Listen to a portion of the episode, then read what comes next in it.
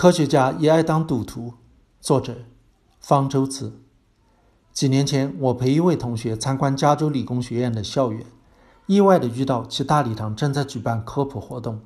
两位著名天体物理学家，剑桥大学的霍金和加州理工学院的索恩，先后登台演讲。他们谈到，在1975年，两人曾打赌天鹅座 X- 杠幺是否含有黑洞，赌注是输家为赢家订阅杂志。霍金打赌它不是黑洞。在一九九零年，有较充分证据表明它是黑洞之后，霍金认输，为索恩订阅了一年美国色情杂志《阁楼》。据说这让索恩太太大怒。这次打赌显得很低级趣味，但是打赌其实是科研传统的一部分，一直可以追溯到现代科学草创之时。一六零零年，德国天文学家开普勒去为丹麦天文学家蒂谷工作。分派到的活是根据地谷的天文观察数据确定火星的运行轨道。开普勒跟地谷的弟子龙格蒙塔努斯打赌说，用八天的时间就可以完工。我们不知道赌注是多少，我们知道的是开普勒输了，他花了五年的时间才找到答案。在此基础上，开普勒归纳出了行星绕太阳运行的三条基本规律。但是开普勒三定律只是对行星公转现象的描述。它的背后是否隐藏着什么奥妙？一六八四年，英国著名建筑师雷恩获悉牛津大学的哈雷和胡克都在研究这个问题后，打赌谁能在两个月内从万有引力定律推导出开普勒三定律，谁就可以获得一本价值四十先令的书。为此，哈雷到剑桥大学拜访牛顿，想从牛顿那里讨点招数，却意外地发现牛顿早已解决了这个问题，但是没有公开发表。在哈雷的劝说下，牛顿将其研究成果写成专著，并由哈雷出资出版。这就是伟大的自然哲学的数学原理。只不过该书出版时已是一六八七年，已过了雷恩的悬赏期限。在十八世纪和十九世纪，也都能找到著名科学家相互打赌的例子。但是这个传统在二十世纪被发扬光大了。二十世纪几项重大物理学发现。都伴随着打赌，甚至一项研究还不止一拨人在赌。例如，1956年，杨振宁和李政道预言在弱相互作用中宇称不守恒，至少有三拨人为此打赌，其中包括大物理学家费曼，他以五十美元比一美元打赌宇称守恒。第二年，费曼就认输了。吴健雄等人用实验证实了杨振宁和李政道的预言。杨振宁和李政道也因此获得当年的诺贝尔奖。有人接受打赌是为了暂时堵住别人的嘴。一九七四年，美国物理学家施瓦茨听说丁肇中发现了一种新的基本粒子，跑去找丁肇中求证。丁肇中矢口否认。将信将疑的施瓦茨跟他赌十美元。施瓦茨走后，丁肇中立即在实验记录本上写下：“我欠了施瓦茨十美元。”丁肇中的确发现了新粒子，但是他想做仔细核查后再公开这个发现。两个月后，丁肇中就给了施瓦茨十美元，因为他获悉里克特领导的另一个研究小组已独立发现了该粒子，不能不公开了。两年后，丁肇中与里克特分享诺贝尔奖。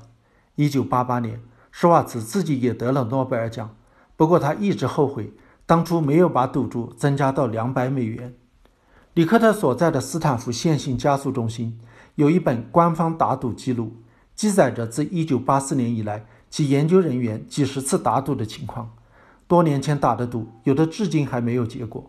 斯坦福的人是听说贝尔实验室的茶室有一本打赌记录后才跟着学的。